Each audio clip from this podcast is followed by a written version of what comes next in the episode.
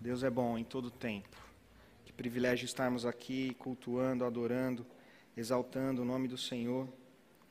E eu creio que o Espírito Santo tem coisas boas para ministrar às nossas vidas e aos nossos corações, para continuar ministrando. Amém? Eu já fui ricamente abençoado, edificado com a inspiração, com a unção, com a adoração, com a palavra, com a unção coletiva que a Bíblia diz que quando nós nos reunimos em um propósito, coisas acontecem. Amém? Aleluia. Eu creio que o Espírito Santo ele quer continuar dando um tom de, de instrução e de alerta para as nossas vidas. Amém? Se você esteve aqui ou se você já assistiu o culto da virada e esta manhã o pastor Emílio inspirado e cheio da unção, já falou algumas coisas importantes aos nossos corações sobre o que precisamos fazer, o que devemos fazer para que nós tenhamos não apenas um ano bom, mas uma vida boa. Amém. Nós sabemos que, como o pastor mesmo já disse, Deus ele é atemporal, mas nós não somos atemporais. Existem ciclos nas nossas vidas. E o ciclo de amanhã, o sucesso do ciclo de amanhã depende daquilo que eu faço hoje. Se eu quiser ter um bom dia amanhã, eu preciso ter uma boa plantação hoje. Se eu quiser ter resposta, nós, uma, nós temos algumas garantias na palavra do Senhor. A oração não feita, ela nunca será respondida. Uma edificação que ela não acontece quando eu não oro, quando eu não leio a palavra, quando alguém, um cristão não ora, um cristão que não lê a palavra, um cristão que não faz um bom depósito, não vai ter o que sair dele quando o dia mal chegar ou quando uma situação ruim chegar. Você, eu sei que você já ouviu muito e já foi muito bem instruído sobre a, a nossa vida cristã, não é uma vida passiva. Quantas pessoas já ouviram, né? Puxa, se Deus quiser, eu terei um bom 2021. Deixa eu tirar esse. Não estava muito agradável ali. Se Deus quiser, eu terei um bom 2021. Ou quantas vezes no passado eu já falei essa frase? Bom, se Deus quiser, tal coisa vai dar certo. Se Deus quiser, tal benefício ou alguma coisa boa vai acontecer. Mas se Deus quiser, alguma coisa vai acontecer. Você pode repetir uma frase comigo? Diga: Eu sou o administrador da minha vida. Não é Deus que está administrando a minha e a sua vida. Fala, mais uma frase comigo. Eu sou o administrador do meu crescimento. É muito comum nesta época do ano, né, encerrando um ciclo, começando outro, é, pessoas fazem planos. E como o pastor Emílio disse, não é errado fazer planos, dependendo de como esses planos são feitos, porque nós não temos a garantia do amanhã. Ou eu não terei o resultado de amanhã se eu não fizer alguma coisa correta hoje. Então, como será o ano de 2021 ou a vida de qualquer cristão? Ela pode ser uma vida, um ano muito bom, se as plantações foram, forem feitas, ou pode ser um ano que não será tão bom assim, ou até mesmo um ano ruim. Agora, o certo é que ninguém planeja desastres, ninguém planeja retroceder. Alguém aqui no seu planejamento de 2021 fez lá o seu planejamento e falou assim: não, eu estou planejando, eu estou projetando para esse ano coisas muito ruins. Eu vou ficar doente, eu ficarei desempregado, os meus relacionamentos não vão dar certo, eu vou retroceder em muitas áreas. Alguém faz isso, meu amado? Não.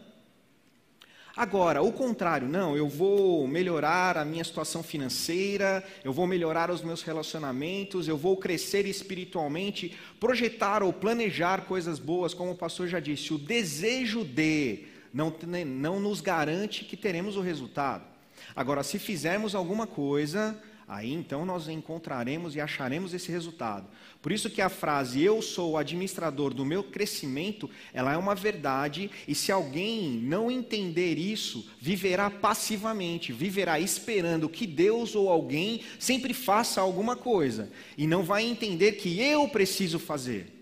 Sabe aquelas pessoas que sempre ficam na expectativa, bom, mas alguém poderia me abençoar. Será que ninguém vê a minha situação? Será que Deus não poderia falar com alguém para alguém me abençoar de alguma forma?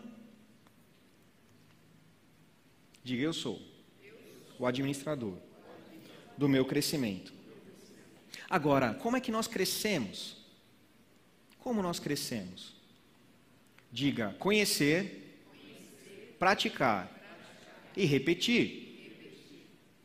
Sabe que tem muitas pessoas que não gostam de repetição porque muitas vezes a repetição ela é massiva, ela é chata.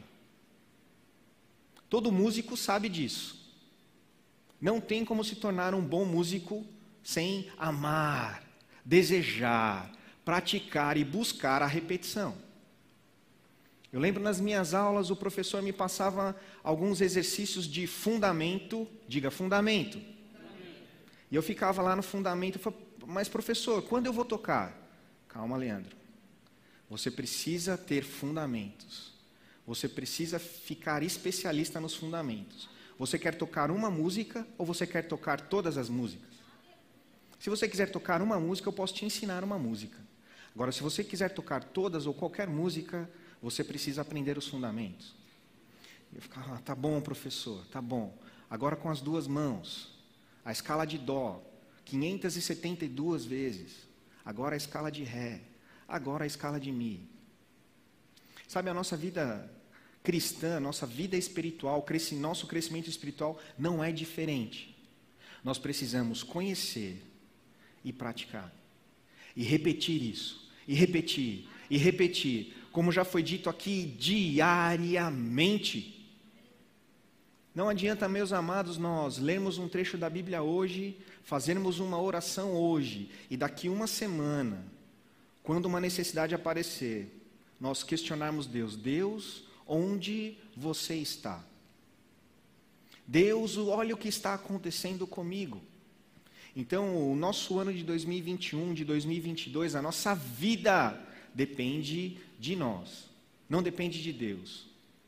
Porque aquilo que cabia a Deus, Ele já fez ou Ele fará em resposta a algo que nós fazemos. Abra sua Bíblia em Hebreus, capítulo 5.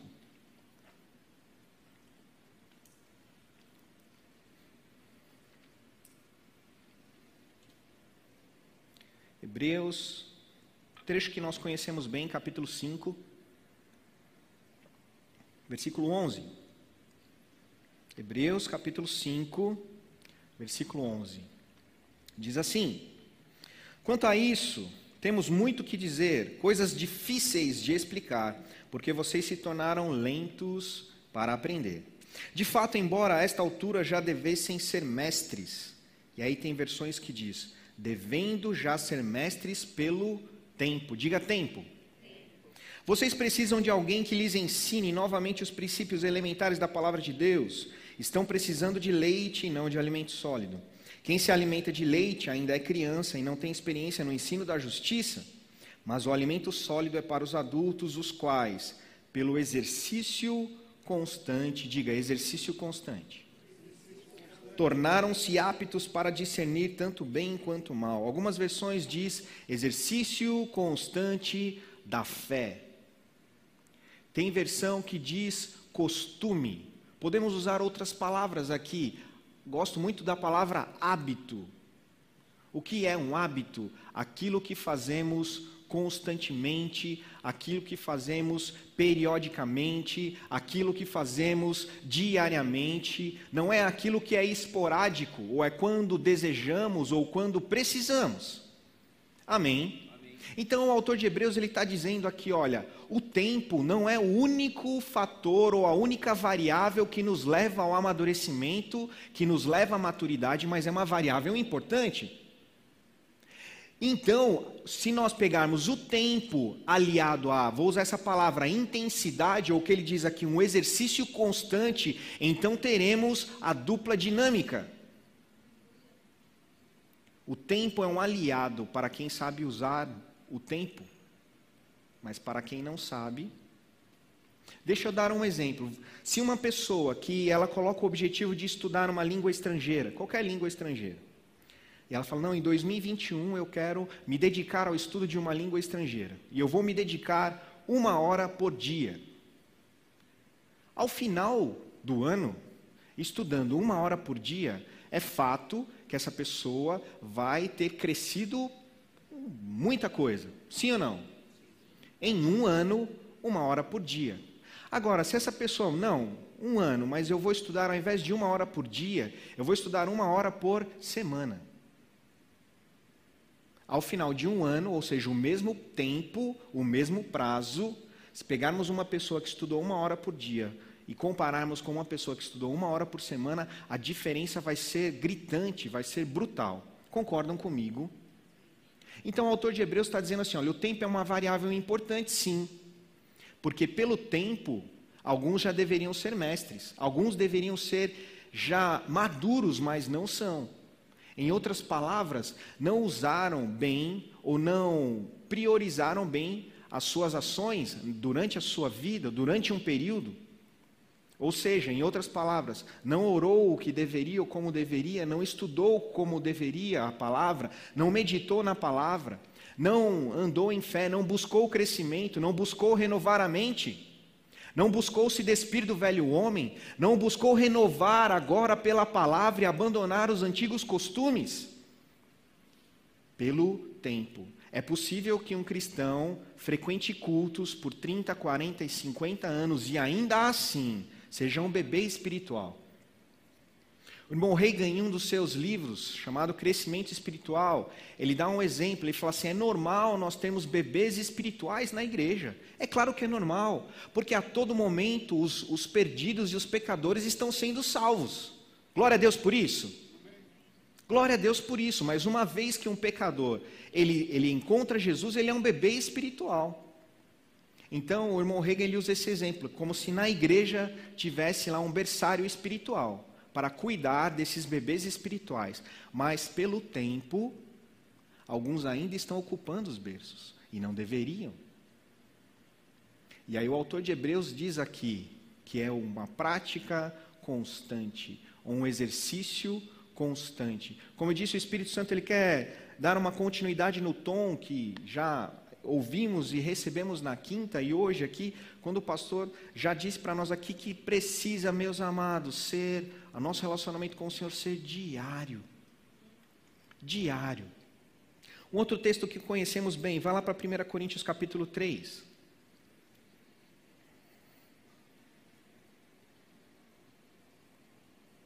Primeira Coríntios, capítulo 3.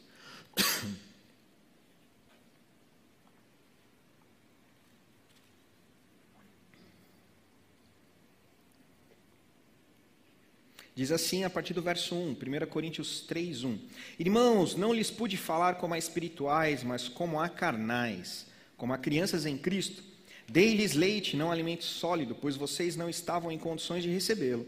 De fato, vocês ainda não estão em condições, porque ainda são carnais. Porque visto que há inveja e divisão entre vocês, não estão sendo carnais e agindo como mundanos, o apóstolo Paulo está dizendo aos irmãos aqui da igreja de Corinto, dizendo assim: olha, existem divisões, existe inveja entre vocês, isso não é uma prática mundana? Por que, que esse tipo de comportamento ainda está no meio de vocês? Vocês conseguem entender que esse comportamento é um comportamento carnal? E quem ainda mantém um comportamento carnal depois de ter nascido de novo, esse não vai conseguir ouvir e entender as coisas espirituais. Existem muitos cristãos hoje que nasceram de novo e muito tempo já se passou e ainda são carnais. Logo, não estão entendendo e discernindo aquilo que é espiritual, não estão discernindo o reino de Deus. Sabe, eu fico muito triste e frustrado quando eu ouço cristãos com frases: Ah, pastor, isso não tem nada a ver relacionado a coisas do mundo. Ah, não, isso daqui não tem nada a ver, pastor. Não, isso é ser radical demais. Só que nós temos diversas instruções na palavra que nós devemos nos despir do velho homem e de tudo que está no velho homem. Nós sabemos que o velho homem ele é como ele é, ou ele foi, né?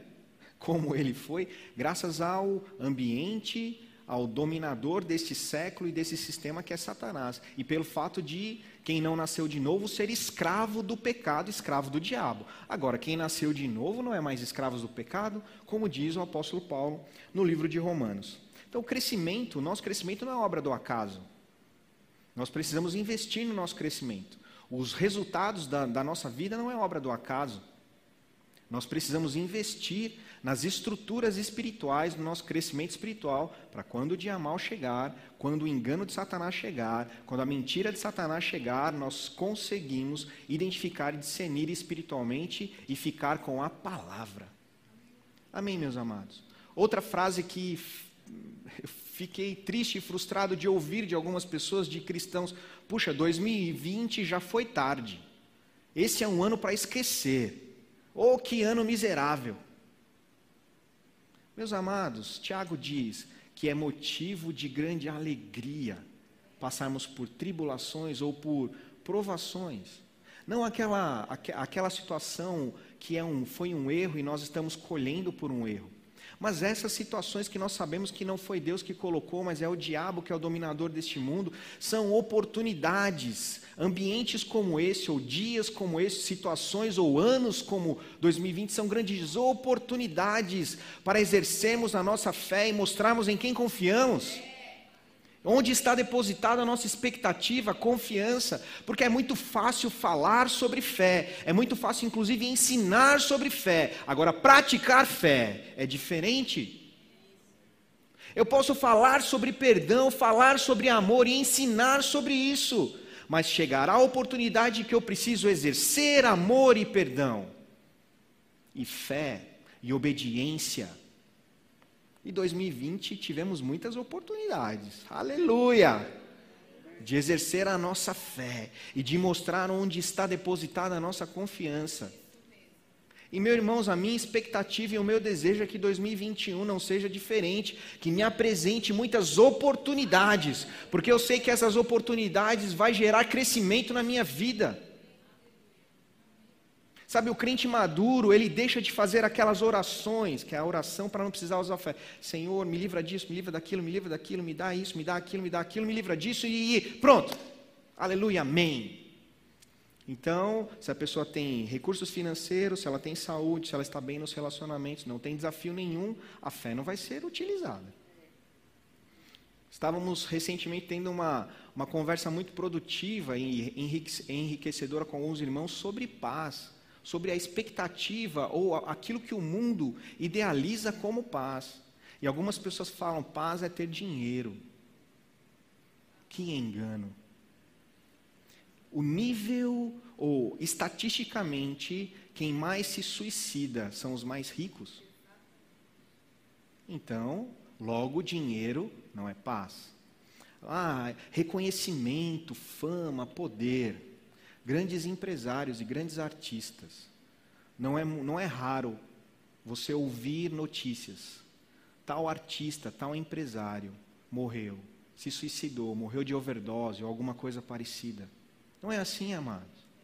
Então, paz e alegria nós temos em Jesus Cristo. Amém? Eu quero passar alguns, alguns itens aqui para você.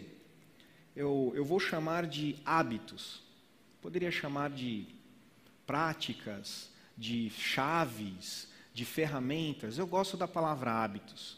Eu quero dar aqui alguma, não é uma lista exaustiva, tem muito mais coisas aqui, mas eu quero dar alguns itens, alguns hábitos que se um cristão praticar isso, meu amado, ele vai ter uma vida conforme a palavra de Deus diz, uma vida abundante, andando em alegria, andando em paz, andando sabendo quem é, andando na autoridade do nome de Jesus. Amém. O primeiro item dessa lista, oh, que coisa maravilhosa, diga oração.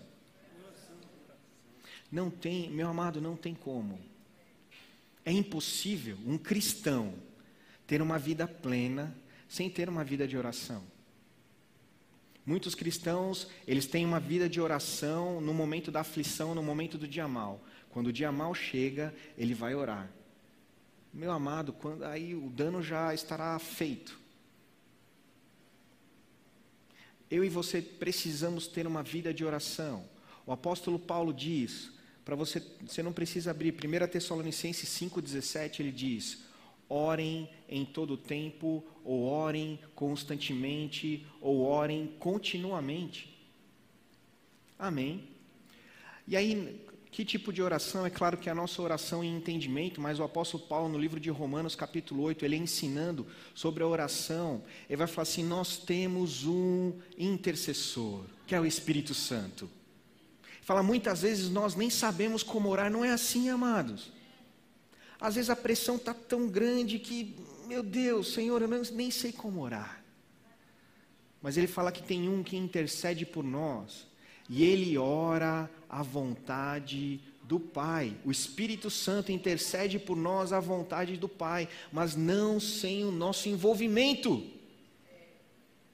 Nós precisamos abrir em Judas, capítulo 1, versículo 20, diz que nós devemos edificar, nos edificar a nossa fé, orando no Espírito Santo. Então a oração é uma ferramenta maravilhosa e poderosa de relacionamento com Deus e de crescimento. Se nós queremos crescer espiritualmente, e meus amados, quando nós crescemos espiritualmente, nós crescemos em todas as áreas da nossa vida. Em todas as áreas da nossa vida. Porque quem é maduro um crente maduro, ele é guiado pelo Espírito Santo. E aí lá no seu trabalho, o Espírito Santo vai te dar criatividade, vai te capacitar para você fazer de uma forma, de uma maneira que ninguém seria capaz de naturalmente fazer. Você se torna produtivo, assertivo. Amém. Diga a oração. Número dois, eu acho que você já pode, né, facilmente, talvez arriscar o que seria o nome do o número dois. Diga palavra a palavra de Deus. Meus amados, é o nosso manual de instruções. Nós temos um Criador, amém? Nós temos um Pai, e, e Ele deixou um manual de instruções para nós. Que através desse manual nós entendemos e conhecemos quem Ele é, entendemos e conhecemos quem nós somos, entendemos e conhecemos o que podemos fazer, e aí com a nossa parte fica a parte da prática. Amém? Porque também não entende, não, não faz sentido eu entender alguma coisa, conhecer alguma coisa e não praticar. E algo que eu disse rapidamente na quinta aqui foi: conhecimento é diferente de revelação. Porque é possível que alguém leia uma frase: O Senhor é meu pastor e nada me faltará. E aquilo, puxa, que coisa boa. O Senhor é meu pastor e nada me faltará. Mas a revelação é muito diferente, meu irmão. A revelação é quando você entende: o Senhor é o meu pastor. É. Primeiro, eu tenho um Senhor, o dono, o Criador dos céus e da terra, de todas as coisas, o onipotente, onisciente, onipresente, o todo-poderoso. Ele é o meu Senhor. E Ele, esse, esta pessoa tão grande, é o meu pastor. E Ele me garante que de nada eu terei falta. Sabe, uma oração que eu fiz há algum tempo atrás foi: Senhor, me ajuda, Espírito Santo, me ajude a ler as mesmas coisas, os mesmos versículos, e o meu coração arder como se fosse a primeira vez. Isso é o entendimento da revelação. Sai da esfera apenas de conhecer um texto, para viver aquele texto, ter a revelação, a grandeza da revelação de um texto tão pequeno como o texto que diz: olha, em Cristo nós somos mais do que vencedores. Bom, se em Cristo eu sou mais do que vencedor, e se o nome de Jesus está acima de todo o nome, eu sei que coronavírus, Covid, o que seja esse nome aí, se rende, se dobra ao nome de Jesus. Se rende e se dobra ao nome de Jesus. Isso se rende e se dobra a mim e a você como igreja como portadores da autoridade do nome de Jesus. Então, sem não apenas ler a palavra, mas buscar a revelação e a meditação da palavra, um crente vai, vai ter uma vida religiosa. Meus irmãos, eu vivi anos de religiosidade. Anos de, bom, na, no meu entendimento eu tinha um nível de temor que era, era satisfatório. Meu irmão, que palavra horrível em alguns momentos. O pastor Emílio já ministrou sobre isso, sobre fé. Não existe um nível satisfatório de fé. Não, pô, esse meu nível de fé tá ok. Como se Deus olhasse para nós, não, o nível de fé desse meu filho aí tá tá ok. A Bíblia não faz menção a isso que existe um nível satisfatório de fé, um nível satisfatório de ousadia, um nível satisfatório de conhecimento. O autor de Provérbios ele vai dizer assim: olha, você deve buscar a sabedoria o conhecimento, você deve investir tudo o que você tem para buscar a sabedoria. Não diz, olha, invista tudo que você tem para obter riquezas, invista tudo que você tem para ser bem-sucedido. Não! O autor de Provérbios diz: invista tudo o que você tem para buscar o conhecimento, a sabedoria. Então, quando nós obtemos o conhecimento e a sabedoria pela palavra, unidos à oração, o Espírito Santo estará Eu ouvi uma frase muita, muitas vezes, uma frase interessante que a Bíblia é um livro que nós lemos né, com o autor presente. Porque o Espírito Santo, o Mestre, aquele que que nos ensina, Ele está conosco, porque Ele habita em nós. E quando nós lemos, não apenas ler, meu irmão, é por isso que a Bíblia vai nos ensinar que não é apenas o fazer, o fazer é muito importante, mas nós precisamos entender o porquê fazemos e a motivação do, pelo qual fazemos vai gerar um resultado, às vezes, muito diferente. Por exemplo, ler a Bíblia é uma coisa boa, só que se algumas pessoas falam, eu já fiz isso, meu irmão, e não, não, eu vou ler a Bíblia. Então fiz lá um calendário de leitura da Bíblia, eu vou ler a Bíblia em tanto tempo. E dá-lhe ler a Bíblia. Muito, muito, muito, muito, muito, horas por dia. Não, porque eu quero me desafiar, eu quero ler a Bíblia toda durante X tempo. Eu queria ler a Bíblia toda em seis meses. Eu fui, fui, fui, fui, fui, fui, fui. Faltavam alguns poucos trechos. Eu falei, meu Deus, mas o que que isso entrou de revelação na minha vida? Meus irmãos, nada ou muito pouco. Porque eu não, eu, eu não estava com um desejo, com o coração envolvido em aprender, em receber as revelações para depois colocar em prática. Eu só, eu, minha intenção era apenas colocar um ok em uma meta: ler a Bíblia em seis meses. Esse era o meu objetivo. Sabe, o apóstolo Paulo em 1 Coríntios 13, ele vai dizer que o amor é muito importante e deve estar envolvido em tudo que fazemos, porque alguém pode dar os seus bens, alguém pode entregar o seu corpo, se não estiver envolvido com amor, não vai valer. Então, fazer coisas é muito importante, nós não chegaremos em nenhum lugar, não chegaremos num crescimento sem fazer. Então, essa leitura, ela deve ser uma leitura com entendimento, com amor e com o desejo da revelação e da prática envolvida. Amém. Por isso que tome um tempo para ler, mas para meditar, não apenas ler, meditar e estudar. E em relação a estudo, abrindo um, um item aqui dentro do, do, do estudar ou ler a palavra, o rema, meus amados. Que coisa maravilhosa. Sabe, essa frase, o rema mudou a minha vida mais uma eu, eu, não, eu não ouço isso e não digo isso com religio, religiosidade ou com, com quem não vive e não viveu e tem vivido isso como uma verdade. Mais uma vez, eu digo, não a instituição, mas a palavra ensinada.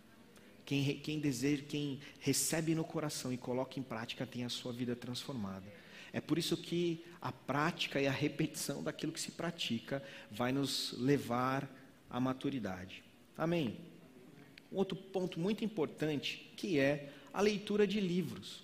Algumas pessoas, um, um, precisamos ficar alertas aqui, algumas pessoas substituem a leitura da Bíblia por leitura de livros. Não faça isso, meu amado. A Bíblia é insubstituível. Agora, nós temos muitos livros, pessoas levantadas por Deus, cheias da unção, cheias da, da, da inspiração e da revelação, mestres que Deus levantou e capacitou para nos ensinar e para nos ajudar. Então, leia bons livros. Eu não tinha o hábito de ler livros. Era muito raro eu ler um livro. Esse, eu intensifiquei isso no Rema. Isso ficou ainda mais, mais forte por influência do pastor Emílio. Deixa eu te contar como o meu discipulado com o pastor Emílio começou. Ele me chamou um dia, falou: Leandro, eu queria, quero que você leia um livro. O senhor lembra o livro? Eu lembro, não, estou perguntando se senhor lembra, não? A Mensagem que Opera, T.L. Osborne. Até aquele momento, eu me assustei porque eu nunca tinha lido um livro tão grosso assim. Já tinha lido alguns, já estava no Rema, mas nunca tinha lido um livro tão grosso. Eu não sei, deve ter trezentas e poucas páginas. É um livro, né? E eu, ok, pastor. E ele falou assim: você pode resumi-lo? Eu não entendi muito bem na, naquele momento. Falei: posso. E eu não lembro se eu perguntei o prazo, mas não lembro, acho que não. E creio que ele não, não disse também. E eu fiquei naquilo, mas Jesus do céu, um livro de trezentas e poucas páginas, em quanto tempo eu devo ler isso? Mas aí eu dei o meu melhor. Eu não sei quanto tempo eu li, não lembro. Mas eu sei que eu dei o meu melhor, investi um tempo diariamente para ler o livro. Terminei de ler o livro, mandei o resumo para ele, fiz alguns comentários de como o livro tinha me edificado e me abençoado. E aí ele falou assim: Eu quero te indicar mais um. Falei, ok, pastor. O senhor lembra? Curai os enfermos, expulsai os demônios. T.L. Osborne. Ó, oh, no mesmo nível. no mesmo nível. Eu também li, não lembro quanto tempo, mas li. No, no meu entendimento foi rápido. Para o nível que eu tinha de maturidade, para quanto, eu, para quanto eu investia de tempo naquilo, foi rápido. Não lembro quanto. E aí, depois ele foi indicando outros, e eu fui lendo outros, e ele sempre citando esses autores. Eu aprendi. Eu posso aprender muito também através desses livros. Porque os livros estão falando da palavra. Sabe, irmãos, eu aprendi isso, e aquilo que é, que é bom para você, você replica, não é? Eu faço isso também nos meus discipulados e muito. Só que, sabe, uma vez eu, eu dei um livro para uma pessoa e depois de um tempo, ela não me falou nada, um bom tempo. E nem, era um livro bem menor, pastor. E eu falei, e aí, rapaz, como é que está a leitura daquele livro? Ele foi sincero, ele falou assim, pastor, deixa eu te dizer uma coisa, está no plástico ainda. Diga, eu sou o responsável pelo meu crescimento. Sabe, se nós devemos ficar atentos, porque ao longo da nossa vida o Senhor vai proporcionar diversas maneiras, diversas formas para crescermos. Sabe uma correção? Ninguém gosta. Hebreu, o autor de Hebreus diz isso, ninguém gosta quando a correção chega, mas ela é vida quando entendemos isso. Então pegue isso para você, leia bons livros. Nós temos excelentes livros aqui na nossa livraria. Se você quiser indicação, você pode perguntar para mim, pastor Emílio, para pastor Diego. Muitas pessoas aqui é, vão, têm condições de te indicar bons livros, porque eu posso dizer, é um, um dos fatores. Todos esses itens que eu estou dizendo aqui, eles são provados e aprovados pela palavra e pela minha vida, meu amado. Eu cresci quando eu entendi a importância da oração, Cresci não, tenho crescido, porque é um, esse é, um, é algo que não é, é estático, não fazemos um dia e depois paramos, é diário. Agora mais um item, diga congregar. congregar. Abra Hebreus capítulo 10, vamos ler esse texto. Hebreus capítulo 10.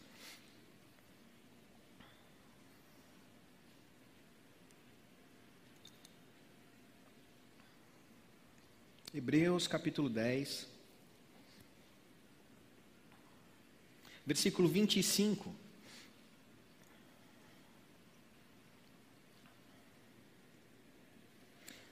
Diz assim: Não deixemos de reunir-nos como igreja, segundo o costume de alguns, mas encorajemo-nos uns aos outros, ainda mais quando vocês veem que se aproxima o dia. Não deixemos de congregar. E nós sabemos que 2020 foi um ano desafiador nessa área. E algumas pessoas ainda não retornaram. Algumas pessoas ainda estão com medo. Você viu como o diabo, meus amados, conseguiu influenciar a forma com que a igreja se relaciona uns com os outros, inclusive com Deus, porque o cultuar e o congregar é uma forma de relacionamento com Deus. Agora, eu e você somos responsáveis por manter essa área em dia na nossa vida, congregar. Sabe, durante um tempo, é, eu ouvi muito falar de pessoas que, e ainda ouço, de pessoas que buscam determinadas pessoas. Quando descobrem, ah, tal pregador estará naquele lugar, ela vai lá. Ah, tal pregador é profeta, estará naquele lugar, ela vai lá. Então ela não. Com, o congregar, existe um aspecto que é um aspecto local, igreja local.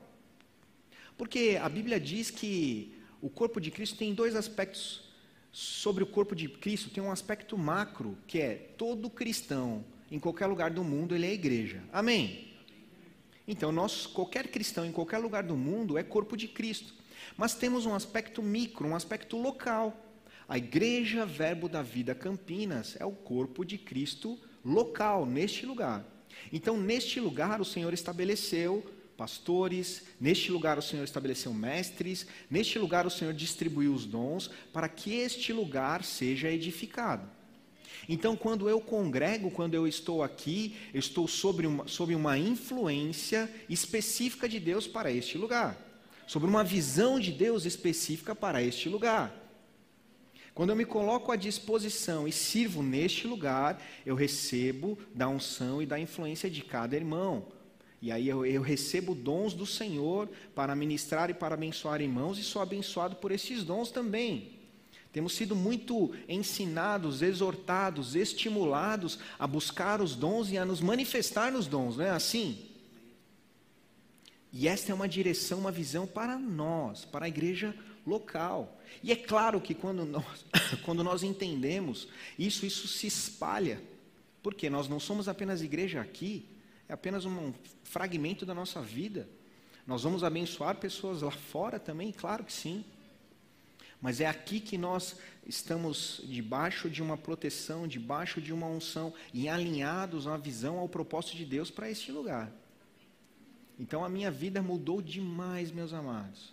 Quando eu decidi, eu vou congregar, eu vou deixar de ser um cristão religioso e ir apenas à igreja aos domingos para estar sempre, sempre, em todos os momentos. Você já me ouviu dizer aqui, eu disse sim ao Senhor, Senhor, o Senhor tem o meu sim. E o sim está ligado a um hábito, porque se, se, você tomou uma decisão previamente, você não precisa tomar uma retomar essa decisão se eu já tomei a decisão de estar em todos os cultos, quando chegar naquele dia do culto, independente se eu estou cansado, se o meu corpo, se alguma situação aconteceu, eu já tomei a decisão, eu vou. Isso transformou a minha vida. Aliado à leitura da palavra, oração, a leitura de livros, o congregar, o estar aqui. E aí isso vem, nos aponta para uma outra, para uma outra ação, outro hábito, que é servir. Sabe, você já deve ter, eu já disse essa frase em algum momento da minha vida, ah, mas eu não estou sentindo que eu devo servir nessa área. Ou eu não tenho capacidade para servir nessa área. Sabe, há alguns anos atrás o pastor Emílio me chamou e falou, puxa Leandro, o senhor falou comigo e eu quero que você coordene e lidere o GCD. Eu falei, meu Deus, mas pastor, eu tenho dificuldade em me relacionar com as pessoas. Eu, irmãos, eu, eu, era, é, eu era capaz de ficar numa mesa durante duas, três horas com alguém e não abrir a boca. Fortalezas, coisas que o diabo conseguiu colocar na minha mente. E o meu Deus, GCD é relacionamento, grupo de comunhão e discipulado. Como é que eu vou fazer isso? Então teve a minha parte de dizer sim e de buscar melhorar aquilo que eu precisava melhorar. E meu amado, a unção acompanha o coração, o coração que se rende. Não aquilo que quer fazer o que é confortável, mas aquilo que é necessário. Sabe, nós não, não, não vamos enxergar o, o, lá o fim do propósito. Mas nós devemos confiar que existem homens e mulheres guiados pelo Espírito Santo de Deus, inspirados por Deus, que estão nos apontando um caminho de grande crescimento, de grande colheita no futuro. Amém. Então, às vezes uma correção, uma indicação, um convite de alguém, puxa, A Jane é líder do departamento infantil e ela passa por isso. Ela ora, ela pede a direção do Espírito Santo para convidar alguém. E às vezes alguém, puxa, não, eu acho que meu chamado não é com criança. Meus amados, o nosso chamado é com vidas, com todas elas, e onde o corpo precisar. Um livro que me tocou muito, Em Busca de Timóteo, eu sempre menciono aquilo que o autor Tony Cook diz. E ele, ele terminou o rema e ele tinha grande expectativa de ensinar, de ser mestre. E aí um dia um pastor, o pastor dele chamou, quero conversar com você. E ele foi para essa reunião já certo, ele vai me chamar para ser, para começar a dar aula. Eu sou mestre. E aí o pastor dele falou assim: Eu quero que você seja o zelador da igreja. Não era o que ele esperava, mas era o que ele precisava. Ele relutou um pouco e aceitou. Estou dando um spoiler do livro. Leia o livro. Esse é só um, um pequeno trecho de um livro que é fantástico. E ele falou que ele aceitou e decidiu: eu serei o melhor zelador. Se eu fosse pastor, eu gostaria de ter um zelador como? Então eu serei este zelador que eu teria expectativa de, de, de, de, que alguém fosse se eu fosse o pastor. E lá ele foi ensinado, ele foi ministrado, biscoitos foram quebrados, estruturas foram desfeitas, aquilo que era ruim foi arrancado. E ele criou né, uma, uma, uma estrutura que o capacitou para depois entrar em novas fases em outros momentos da vida dele. Eu não estou dizendo, meu amado, que ser mestre, que é o caso dele, e formador de líderes, ao longo do mundo é melhor ou maior do que ser um zelador. Não é isso. Estou dizendo que a expectativa e o desejo dele não estava naquilo. Isso é morrer para nós mesmos. Sabe quando Jesus diz que para ser o discípulo é necessário morrer? Isso é, é, abrir mão do seu desejo, da sua vontade e fazer aquilo que é necessário para o corpo. Ou confiar que Deus está inspirando um líder e o plano de Deus está envolvido com aquilo. Amém. Então, sirva. Pastor, aonde? Meu amado, aonde o corpo precisar. Fique tranquilo que o Senhor, a partir, a partir de um coração rendido, aí o Senhor ele vai colocar onde Ele quer. Amém. Uma das experiências que eu tive em momentos de oração, e eu falei assim: Senhor, quanto tempo eu perdi da minha vida, buscando trabalhar, buscando estudar, não que isso seja ruim, mas colocando a minha vida toda nisso, em ter sucesso profissional e financeiro. E aí, quando chegou essa revelação, eu fiz uma oração para o Senhor e falei: Senhor, me perdoe. Quanto tempo eu perdi? Irmãos, eu fiquei, veio com grande condenação no meu coração quando, a, quando a, a, as escamas espirituais, aquele engano de Satanás caiu por terra. E eu percebi quanto tempo eu perdi, priorizando o que não deveria priorizar. E eu fiz uma oração de perdão ao Senhor e de consagração ao Senhor. Senhor, a minha oração foi: me permita abençoar alguém. Senhor, eu quero abençoar alguém onde o Senhor quiser, da forma que o Senhor quiser. Apenas eu, eu quero ser produtivo para o Senhor agora. Se a revelação chegou agora, a partir de agora eu quero ser o que o Senhor quer que eu seja. E aí a resposta do Espírito Santo, meu amado, foi: Filho, é isso que eu precisava. Eu só precisava do seu coração rendido. Agora deixa comigo. Aleluia.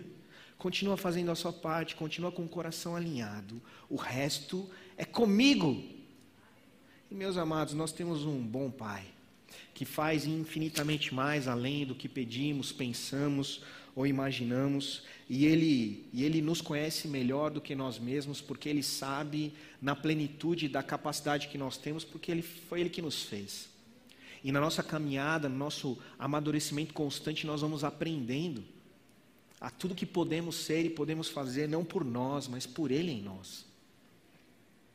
E o último item dessa, dessa lista é discipulado, diga discipulado.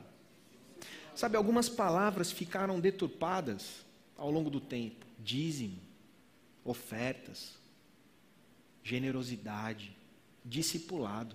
São palavras que na história da igreja, por conta de exageros e desequilíbrios, são palavras que ficaram até algumas pessoas quando ouvem até se assustam.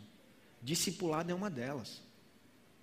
Mas meus amados, primeiro que O discipulado já existiu antes de Jesus. Nós podemos citar Moisés, Josué, Elias, Eliseu.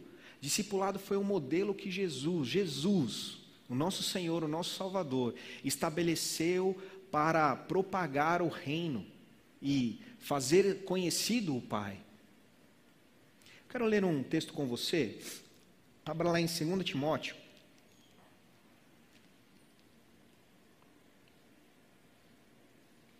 Capítulo 2. 2 Timóteo, capítulo 2.